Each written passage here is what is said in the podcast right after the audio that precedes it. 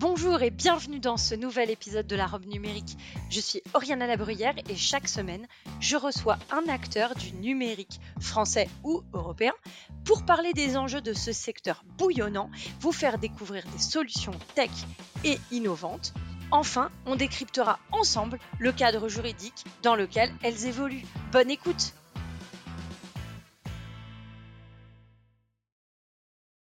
Bonjour et bienvenue dans la robe numérique. Aujourd'hui, on va parler de caméras intelligentes, mais pas n'importe quelle caméra intelligente, intelligente, les caméras intelligentes qui se déploient dans nos centres commerciaux. Pour ça, j'ai le plaisir de recevoir Nicolas Bouvatier, qui est DG et cofondateur de DJUIS. Bonjour, euh, bonjour Nicolas, merci beaucoup d'avoir accepté cette invitation. Alors, avant de, commencer et de décrire euh, ce que fait euh, concrètement cette, c'est ce que font ces caméras intelligentes. Euh, est-ce que vous pouvez nous parler de ce marché aujourd'hui qui a quand même connu un certain essor, euh, qui est la caméra intelligente dans l'espace public et après plus large, enfin plus spécifiquement euh, dans les centres commerciaux? Absolument. Donc, bah, déjà, merci beaucoup de me recevoir. C'est un plaisir d'être là. Le, alors, là, en fait, il faut voir que l'essor des, des caméras intelligentes, c'est surtout l'essor de l'intelligence artificielle. Euh, et ça, c'est, c'est, il y a deux explications sur ces dix dernières années. La première, c'est l'augmentation de la puissance des calculs euh, possibles avec les cartes GPU. Euh, on a des processeurs de plus en plus puissants, donc qui peuvent traiter de plus en plus d'opérations. Et puis la deuxième, c'est des frameworks de création de logiciels d'intelligence artificielle qui sont devenus disponibles pour les développeurs et donc, euh, c'est comme des Lego qui permettent de, faire des applications et qui ont permis effectivement aux entreprises de commencer à proposer des services d'intelligence artificielle. La, révolution, je pense, c'est le fait que euh, ça fait longtemps qu'on déploie des caméras dans l'espace public avec il y a des rapports de, la Cour des comptes qui montrent que c'est plus ou moins efficace. Euh, la révolution, c'est que l'intelligence artificielle, elle permet d'automatiser tout un tas de traitements, d'opérations sur ces caméras euh, avec des finalités extrêmement variées. Euh, et, et, donc, avec ça, de rendre utile et efficace, effectivement, ces caméras. Donc, c'est ça qui est intéressant. Évidemment, ça pose des questions de fond sur euh, le, le, les libertés individuelles, parce que les caméras dans l'espace public, c'est des caméras qui captent en permanence des données personnelles. Et donc, c'est important d'encadrer ces finalités. Euh, mais donc, euh, ces révolutions, c'est surtout ça, c'est avant tout une révolution technologique encadrée par euh, la, la, loi RGPD. Et donc, DJIS euh, s'est saisi de ces nouvelles technologies pour venir travailler avec les centres commerciaux sur leurs problématiques. Il faut voir qu'aujourd'hui, les centres commerciaux font face à une situation assez euh, inédite pour eux. Alors, euh, nous on est on est on est dedans les smartphones l'achat sur internet Amazon euh, se faire livrer. Mais il faut voir qu'il y a cinq ans ça ça n'existait pas ou quasiment pas. Et, et, et donc les, les centres commerciaux qui depuis plusieurs dizaines d'années ont un business model assez simple qui est de dire bah, on regarde le chiffre d'affaires aux caisses des magasins et ça ça nous indique la valeur d'un magasin aujourd'hui sont face à une situation assez inédite euh, euh nouvelle en tout cas pour eux qui est de dire bah, un magasin peut avoir euh, des milliers de visiteurs et ne faire aucun chiffre d'affaires. Là, on parle d'un showroom. Et donc, la question qu'il aurait posée, c'est comment on fixe la valeur d'un magasin quand il n'y a plus de chiffre d'affaires dans ce magasin? Euh, Comment on fait pour déterminer le juste loyer de ce magasin? Et en fait, euh, vous voyez bien que là, ce qui reste et ce qui est pérenne, c'est le trafic dans ces magasins savoir combien de personnes passent devant la boutique, combien de personnes vont dans la boutique, est-ce que les personnes qui vont dans cette boutique vont aussi dans des boutiques de même catégorie, combien de temps ils y restent? Et donc, pour pouvoir répondre à toutes ces questions, ben, les centres commerciaux, ils ont besoin de, de, de statistiques. Et nous, notre métier, c'est de produire ces statistiques à partir de caméras qui sont disposées au plafond. Alors ces caméras, soit c'est les caméras de vidéosurveillance déjà existantes, donc on vient rajouter un traitement temps réel sur ces caméras qui génèrent des statistiques, soit effectivement on, rajoute quelques caméras euh, pour les points de mesure qui sont pas couverts. Voilà quand, vous dites euh, que ça vous donne de la statistique, est-ce que vous pouvez nous expliquer comment, euh, comment ça fonctionne, quelle typologie de données vous remontez, quelle typologie l'intelligence artificielle traite comme données? Puisque quand vous dites statistique, moi j'entends absence de données personnelles. Absolument. Alors ça, c'est totalement vrai. Et d'ailleurs, c'est euh, un point central dans la solution. Euh, enfin, c'est une des c'est une des raisons même de, de, la, de la solution technique qu'on a développée, euh, c'est d'intégrer les, les, les, les, principes fondateurs du RGPD, de, de data minimization, de privacy by design, par exemple. Donc, à, la base, il y a des personnes qui marchent dans les centres commerciaux. Les caméras captent les images de ces personnes et ensuite on va donner ces images en temps réel euh, à un serveur qui est déployé localement dans le centre commercial.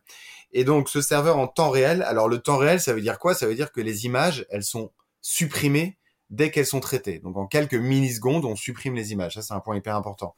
Euh, et donc, en fait, l'intelligence artificielle, donc c'est des réseaux de neurones, ils prennent l'image et automatiquement, ils sont capables dessus de détecter les personnes, les personnes qu'elles voient. Ils sont capables ensuite de les compter euh, euh, les intelligences artificielles, donc après, sont capables de segmenter ces personnes par genre, par groupe d'âge, euh, et enfin, ils sont capables de, de, de générer des statistiques intercaméra, c'est-à-dire par exemple, si on a une caméra sur un magasin Apple et une caméra sur un magasin Fnac, bon, on va être capable de savoir quel est le pourcentage de visiteurs qui vont et chez Apple et à la Fnac. Voilà. Mais c'est toujours des statistiques agrégées. On ne fournit à nos clients aucune donnée individuelle. Est-ce que ça veut dire qu'en temps réel, l'analyse conduit à, à euh, un certain nombre de critères qui rend cet individu que la caméra a identifié un peu unique et qui du coup euh, dit bah, ces caractéristiques-là sont un peu uniques, donc on sait qu'elle est allée à la FNAC et on sait qu'elle est allée chez Apple. Oui. Et que l'individu à côté, qui est cependant pas identifiable, est, est allé à la FNAC et chez Carrefour, mais n'est pas allé chez Apple. Exactement. Mais alors, c'est exactement ça. Mais en fait, si vous voulez, on a rajouté une étape de traitement en plus. Parce que là, vous êtes à l'étape où on a les données individuelles. Mais nous, on a rajouté un traitement qui fait que ces données individuelles, elles vont être interrogées pour remplir des tables statistiques. Et c'est ça qui est fondamental. Et d'ailleurs, ça, à la base, en toute transparence, on n'y avait pas pensé en 2018. Et en fait, c'est en travaillant avec notre conseil juridique sur les données euh, qu'on s'est rendu compte qu'il fallait aller plus loin dans, dans la protection des données. Et donc, on a rajouté ce traitement d'anonymisation. Et donc, ces données-là, elles sont transformées en statistiques et c'est ces statistiques qu'on conserve, qu'on conserve. Toutes les données individuelles, elles sont supprimées à la volée. Oui, donc ça veut dire qu'on sait euh, pas qui, mais on sait qu'un bonhomme est allé dans deux endroits à la fois. Et on sait que c'est bonhomme 1. Mais on ne sait pas qui est bonhomme 1. On sait ça pendant un certain laps de temps, pendant quelques heures. Euh, ça, en fait, c'est un tag, c'est-à-dire que c'est plus déjà une image, donc c'est plus une donnée personnelle en clair, c'est une donnée personnelle qui a été anonymisée. Et ensuite, une fois que cette donnée est anonymisée, elle est agrégée dans un ensemble statistique pour pouvoir fournir à nos clients que des statistiques qui n'ont donc plus du tout d'enjeu RGPD. Voilà. Donc l'enjeu RGPD, nous, il est traité extrêmement rapidement, mais ça, c'est important pour effectivement s'assurer que les traitements euh, maximisent les, libertés individuelles. Alors un point fondamental, c'est que euh, le tag, à partir de quoi il est généré? Il est généré à partir de l'apparence vestimentaire. Donc, vous savez, quand on parle d'images euh, et de données personnelles, il y a pas mal de débats sur ce, que sont les données biométriques. Les données biométriques, c'est les données qui permettent systématiquement de euh, réidentifier quelqu'un. Donc il y a les empreintes palmaires, euh, nos doigts, il y a l'ADN et puis il y a les visages. Quand on a une de ces trois données, on est systématiquement capable de matcher quelqu'un. Nous, en fait, on a développé une solution qui fonctionne que sur l'apparence vestimentaire. On, le prouve, on a des démos assez convaincantes qui montrent effectivement que le logiciel ne sait pas gérer les visages. Et donc, si jamais vous échangez votre veste avec votre copine, bah, le logiciel, il va penser que vous devenez votre copine. Et, et en fait, c'est fait exprès. C'est fait justement pour minimiser euh, la, la, la, potentielle intrusivité de la solution. Donc, quand les gens ont un coup de chaud, qu'ils enlèvent leur veste, ben on les perd. Mais c'est fait pour, c'est pour donner des données statistiques de tendance, euh, de, fréquentation de centres commerciaux. C'est pas du tout une finalité de suivi individuel. Et, c'est ce que je disais au début de l'interview, c'est que effectivement, il faut bien voir que quand on dit caméra dans l'espace public, aujourd'hui, il y a, il y a beaucoup de débats, mais c'est important de distinguer les finalités. Euh, nous, on génère des statistiques sur les flux piétons, on s'en fiche de perdre quelqu'un parce que c'est pas ça qu'on fait. Euh, il y a d'autres technologies qui sont là effectivement pour traquer les individus de manière très précise. Alors, on voit bien que ces technologies-là, elles sont potentiellement beaucoup plus dangereuses si elles sont mises dans les mains de mauvais, euh, de, mauvais opérateurs, en tout cas de personnes mal intentionnées. Euh, nous, en fait, avoir des stats de fréquentation dans les mains de personnes mal intentionnées, c'est pas bon, mais mais ça peut pas faire beaucoup de mal aux visiteurs. Alors qu'une solution qui permet d'aller chercher précisément une personne à partir d'une photo, là, ça devient beaucoup plus beaucoup plus compliqué. Donc c'est hyper important aujourd'hui de de, de, de, de, comprendre effectivement la technologie qui permet de générer ces données et ensuite de distinguer les finalités de, ces technologies, comment on les utilise, pourquoi on les utilise et quels moyens de sécurité on met en œuvre en face. Et je pense que ce travail, il est engagé avec la CNIL. On a vu que la CNIL, en janvier, a fait euh une consultation publique qu'on salue euh, avec le groupe de travail Il y a de confiance de, de la CN, euh, de l'Alliance pour la confiance numérique, euh, dont je fais partie.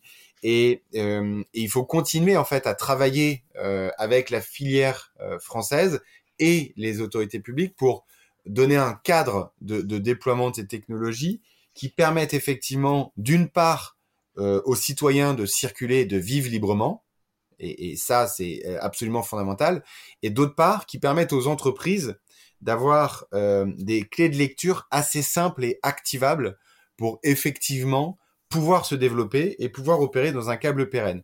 Il faut voir qu'aujourd'hui, par exemple, le fait de coupler une, solution d'analyse temps réel de trafic dans les villes au, système de voirie, au feu rouge, en l'état, à, droit constant, c'est plutôt illicite. Alors que l'usage et l'utilité pour euh, la communauté, pour la société, elle, il est assez euh, simple et évident. Et donc effectivement, on a besoin de faire ce, travail d'encadrement pour que les pour que euh, les libertés individuelles soient préserver, défendu, et pour que les entreprises, en parallèle, puissent créer de l'emploi, se développer et défendre la compétitivité et la souveraineté française. Alors justement, euh, comme vous en avez parlé, on pourrait rebondir dessus c'est pas péjoratif, vous êtes plutôt euh, un acteur euh, en, développement, euh, vous êtes vous n'êtes pas une multinationale établie sur les cinq continents encore. c'est tout ce qu'on vous souhaite cependant. en revanche, même en tant que start-up, vous avez quand même décidé de rejoindre l'ACN, qui est qui est qui est donc l'Alliance pour la confiance numérique. Ce choix en tant que entre guillemets, je mets plein de guillemets petit, euh, il répondait à quoi? Parce que moi, je trouve que c'est très pertinent, mais, je pense que c'est bien de rappeler de comment ça, enfin, pourquoi on fait ce choix et, à quoi ça va répondre, euh, alors que tout seul, vous n'avez pouviez pas y répondre. C'est une très bonne question. Euh, D'abord, je dois, avouer que nous, on a, une ambition de devenir grand. Et, donc, quand on pense grand, bah, il faut, penser plus loin que, que les frontières françaises. Et donc, euh, c'est vrai que on, on, y, a, y, a, des choses qui se passent par rapport à l'intelligence artificielle. Il y a des textes qui sont discutés au niveau de l'Europe, donc euh, on regardait ça de loin, ce qui a catalysé en fait notre démarche euh, juridique, si je peux dire, c'est euh, c'est effectivement des, des échanges qu'on a eu avec la CNIL euh, en 2021 où euh, leur, leur, leur, vision et leur compréhension de, de, de, de, de ces sujets de caméras intelligentes était assez large. Et on s'est rendu compte que la CNIL avait besoin de discuter avec les entreprises françaises, pas seulement avec DJI, mais avec toutes les entreprises qui font euh, des caméras intelligentes dans l'espace public, parce qu'on voit bien qu'en fait, il y a plein de finalités, donc il y a plein d'acteurs. Et la CNIL avait besoin de discuter avec cette filière euh, et pas seulement avec DJI. Et ça, c'est un premier constat qu'on a fait en 2021. Du coup, euh, j'ai rencontré Johan Cassianedis qui a été hyper à l'écoute, avec qui on a très rapidement euh, penser créer un groupe de travail euh, il y a de confiance au sein de l'Alliance pour la confiance numérique. Et en fait, j'ai cofondé avec lui ce groupe de travail qu'aujourd'hui je co-préside. Euh, donc ça, c'est ce qu'on a fait pour pouvoir en fait donner un cadre de discussion aux entreprises de la filière avec euh, les, les, les, les, les instances publiques et en premier la CNIL parce qu'il y avait des, des actualités assez chaudes sur les caméras dans l'espace public. Est-ce que vous diriez que du coup, votre parole, elle est plus entendue parce que vous êtes regroupés? Disons que c'est pas juste DJIS tout seul qui s'exprime, mais euh, mais une économie en fait. Et après, vous avez raison sur un truc, c'est que nous, on est on est une petite boîte, on, on se le cache pas. Aujourd'hui, on est 30 collaborateurs. À 30 collaborateurs, on peut pas euh, euh, on n'a pas la puissance de frappe euh, de, de boîtes de multinationales avec euh, des départements de juristes où ils sont plus de 150. donc évidemment, il faut il faut réussir à, à, travailler et avancer et le faire intelligemment. Et le faire intelligemment, c'est aussi bah, partager ces sujets et travailler ensemble avec les acteurs qui ont les mêmes problématiques. Donc c'est pour ça qu'on a voulu se rassembler. Oui, et puis c'est presque un travail de lobbying en fait c'est pas uniquement un travail de juriste, c'est aussi un travail pour faire comprendre l'enjeu, au-delà du pur juridique, c'est aussi faire comprendre l'enjeu euh, euh, d'une filière, en fait, l'enjeu d'un métier euh, et les conséquences d'une décision ou d'une autre, enfin, en tout cas d'une prise de position ou d'une autre. Absolument. Alors, nous, juste là-dessus, on n'est pas trop à l'aise avec le terme de lobbying parce que dans le lobbying, on met, on met les intérêts interprofessionnels défendus carte sur table et aussi euh, les, les, les, agents d'influence qui travaillent dans l'ombre euh, pour euh, des, des, entreprises euh, de tabac ou de pétrole. Euh, nous, le, le, toute la démarche, même même si effectivement la définition elle est large, et donc le vrai lobby, c'est c'est pas de travailler dans l'ombre, c'est d'afficher euh, qui nous paye et ce qu'on en fait. Donc, bah, bah, je suis totalement aligné avec vous, mais voilà, le, le, le sens public quand on pose aux gens la question autour de nous, parfois il est un peu galvaudé mm. et on pense aux, hommes de l'ombre. Oui, c'est la, la, sensation française, ça, parce que outre-Manche, outre, c'est pas, pas tout à fait vécu comme ça, mais effectivement, je suis d'accord avec vous. Et, et, donc, du coup, je dis juste ça pour dire qu'effectivement, c'est représenter les intérêts en toute transparence de la filière. Euh, c'est se concerter sur euh, notre, euh, notre lecture des textes de loi euh, dire ce qui nous paraît pertinent, ce qui nous paraît contraignant, euh, ce qui nous semble être à développer. Par exemple, on est tous euh, demandeurs d'un cadre légal beaucoup plus simple à activer, beaucoup plus simple à lire et donc à utiliser pour tout ce qui traite des caméras dans l'espace public. L'exemple que je prenais tout à l'heure, pour moi, c'est un exemple qui est assez pertinent, mais aujourd'hui, il faut voir que les responsables juridiques dans les entreprises, ils sont à la peine pour lire tous les textes qui traitent de la vision par ordinateur dans l'espace public. Et du coup, les projets euh, commerciaux, les projets de déploiement, euh, euh, l'adhérence à ces technos est vachement freinée. Et ça, c'est un vrai problème français de souveraineté, de compétitivité, de développement économique. Donc, on est pour voilà avoir des grilles de lecture, des, des, des, des classifications, des finalités de, de, de solutions de, de, de, caméras intelligentes. Euh, et, et, ça, c'est quelque chose qu'on promeut et qu'on qu'on recommande à la CNIL, par exemple, euh, avec qui on, on, on dialogue. Euh, voilà. Alors, bon, on va retourner un petit peu sur. Euh, merci beaucoup en tout cas, parce que je pense que c'est très intéressant d'avoir euh, ce regard aussi de compréhension d'impact de, de, de, la filière en fait et, de l'écosystème et de ses enjeux. Euh, alors, pour retourner sur euh, aujourd'hui, vous donc vous adressez principalement les, grands centres commerciaux, hein, les centres commerciaux régionaux. comment ça se passe là S'il y en a un qui nous, y a un directeur de centre commercial qui nous écoute, comment comment ça se passe enfin, la mise en œuvre de DJs. Euh, déjà sur un plan commercial, vous, fonctionnez avec des licences? Comment ça se, ça se met Alors, en œuvre? nous, effectivement, d'abord, on, on, discute avec les, les, les, foncières commerciales, donc les propriétaires des centres commerciaux. On leur explique euh, le type de données euh, statistiques qu'on peut leur fournir, comment on peut travailler ensemble. Si un client est intéressé, dans un premier temps, on va faire une étude de couverture vidéo, parce que c'est l'intelligence artificielle, c'est génial, mais c'est pas magique. Euh, les caméras, elles peuvent pas faire, euh, elles peuvent pas analyser ce qu'elles ne voient pas déjà. Donc la, première chose à faire, c'est de, de, comprendre la couverture vidéo. Et puis, une fois que la couverture vidéo existante, elle est comprise, on regarde s'il faut rajouter ou pas des caméras.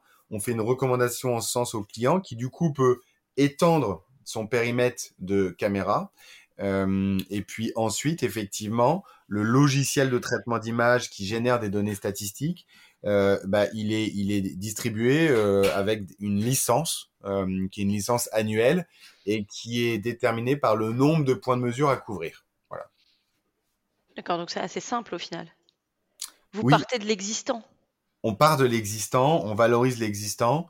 Euh, et, du coup, un, centre commercial qui utilise une solution comme la nôtre, eh ben, euh, il a un avantage, c'est que il va utiliser le même réseau de caméras pour ses enjeux de sûreté et ses enjeux d'analyse de flux, de marketing, de comptage.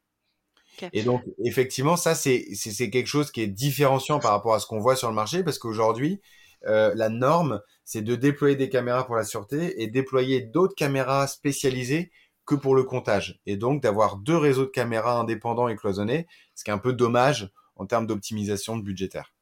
Ce qui, ce qui veut dire que vous vous, vous, vous pluguez sur la caméra qui est là pour la sécurité, mais en fait le traitement part d'un côté pour la sécurité sur le même flux vidéo et de l'autre il passe, il part pour la statistique chez vous en fait. Exactement, ouais, exactement. Alors le, pour la sécurité, ça changerait au traitement qui est déjà en place, d'ailleurs euh, vous savez qu'il y a des finalités propres et qui sont pas du tout les mêmes que nous, donc c'est une autre analyse d'impact.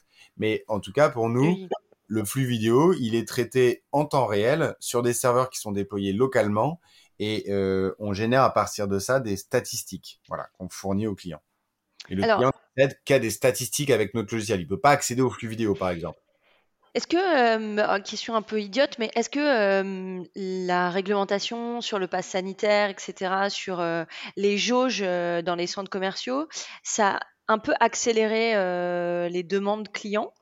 Parce que finalement, c'était une manière, ça aurait été une manière de dire, on va contrôler si on est à 2000 personnes, 3000 personnes, on ferme les portes, on laisse ouvert, on, refait un petit peu passer le flux de personnes de ce côté-là. Enfin?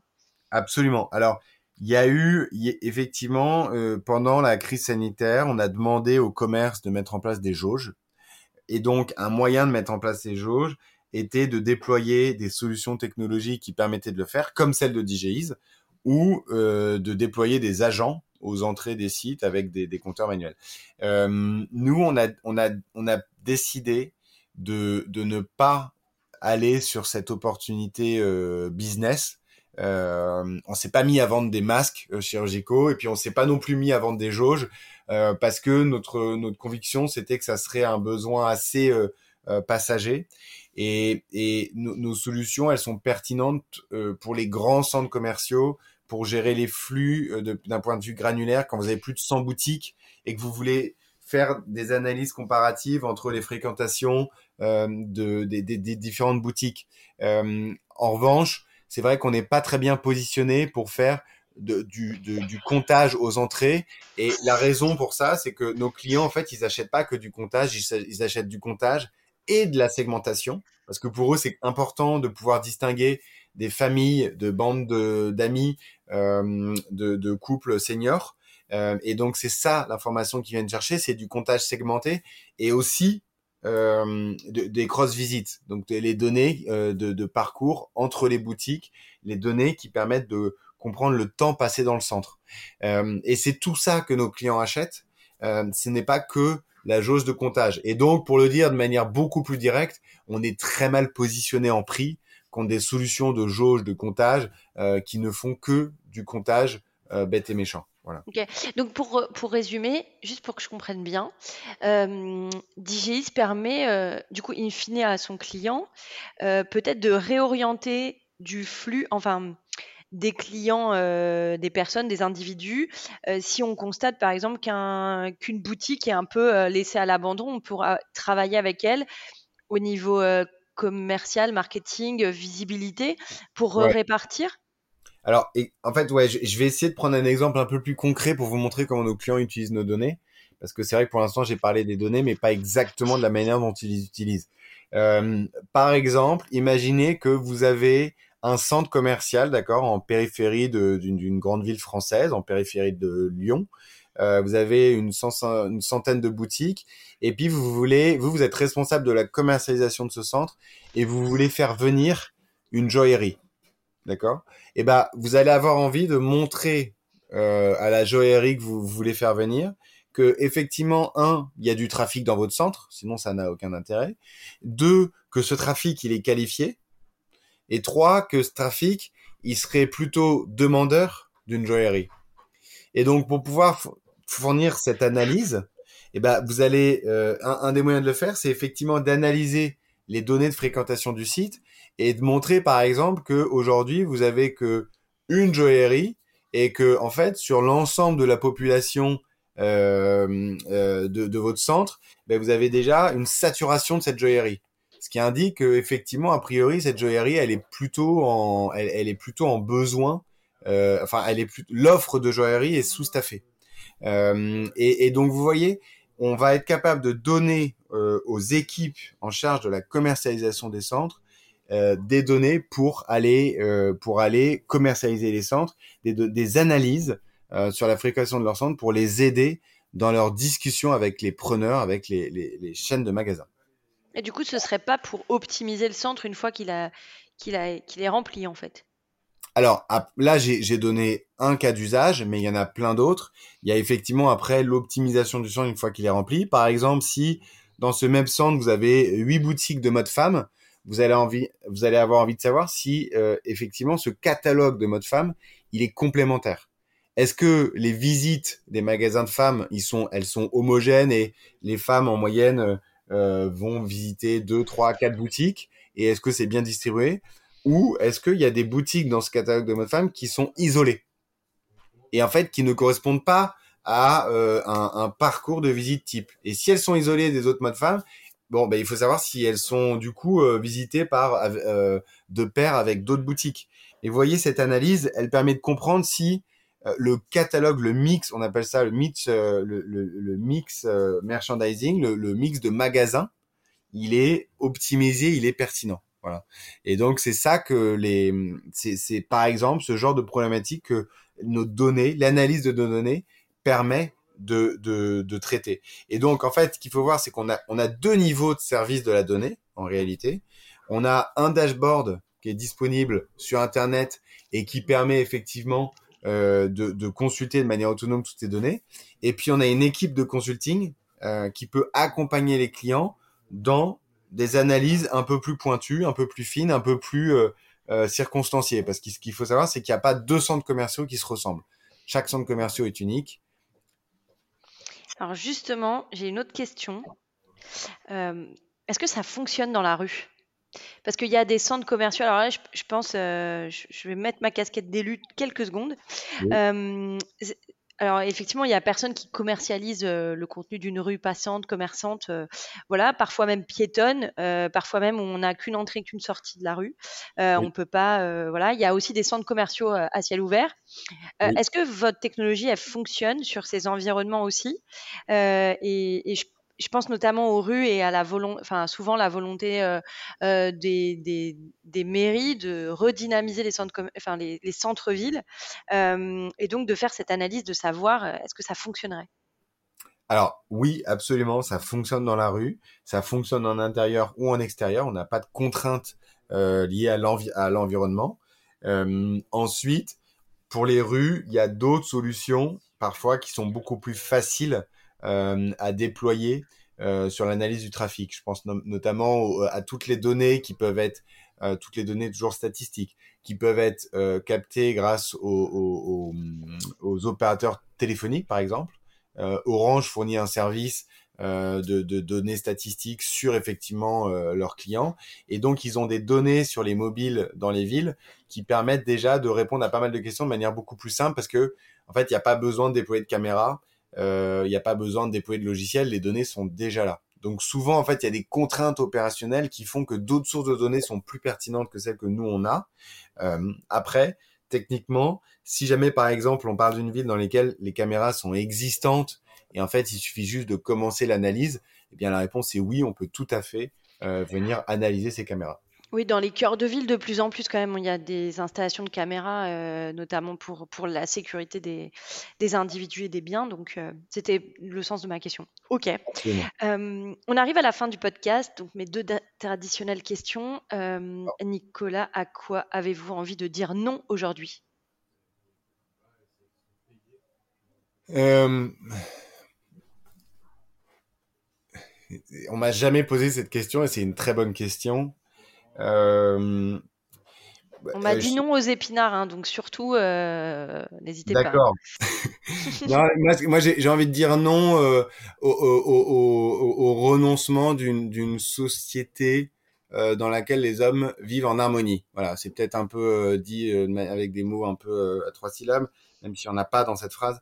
Mais, mais euh, mon point, c'est que je renoncerai jamais, par exemple, dans l'éducation de mes enfants, à leur apprendre des valeurs de citoyenneté, euh, de, de, vivre ensemble. Et ça, je, enfin, je pense que voilà, il y a des situations en Ukraine. Euh, la situation en Ukraine nous rappelle ce que ça vaut euh, de vivre en harmonie. Euh, on a, on a tous été choqués par ce, par cet acteur américain là qui a giflé un présentateur parce que la blague était pourrie et était déplacée, mais la violence l'était tout autant. Et, je trouve que aujourd'hui, c'est important de défendre, euh, voilà, des, valeurs citoyennes. Donc ça, je, dirais non, euh, voilà, à la, à la, violence dans la société. Et à quoi, du coup, avez-vous envie de dire oui? À quoi j'ai envie de dire oui? J'ai envie de dire oui. Euh, j'ai envie de dire oui au. J'ai envie de dire oui à la compétitivité française. J'ai envie de dire oui à, la souveraineté. J'ai envie qu'on ait des entreprises euh, qui valorisent l'excellence académique et le dynamisme des Français. Et, et pour ça, j'ai envie de dire oui à des, des, des, instances publiques comme la CNIL qui sont ouvertes euh, et qui travaillent intelligemment avec les citoyens, avec les entreprises pour effectivement aider à favoriser euh, un cadre, euh, un cadre, un marché dans lequel les libertés individuelles et les entreprises euh, peuvent s'épanouir. Eh ben, écoutez, merci beaucoup. Je trouve que c'est un super mot de la fin. Personne m'avait encore dit oui à la CNIL, alors je trouve que vraiment c'est chouette. Euh, merci profondément pour, euh, pour euh, ces, minutes passées sur le podcast de la robe numérique. évidemment, vous revenez quand vous voulez pour nous parler d'IA de confiance et de caméras intelligentes et on vous souhaite toute la réussite possible pour le projet DJIS. Merci beaucoup, Ariana.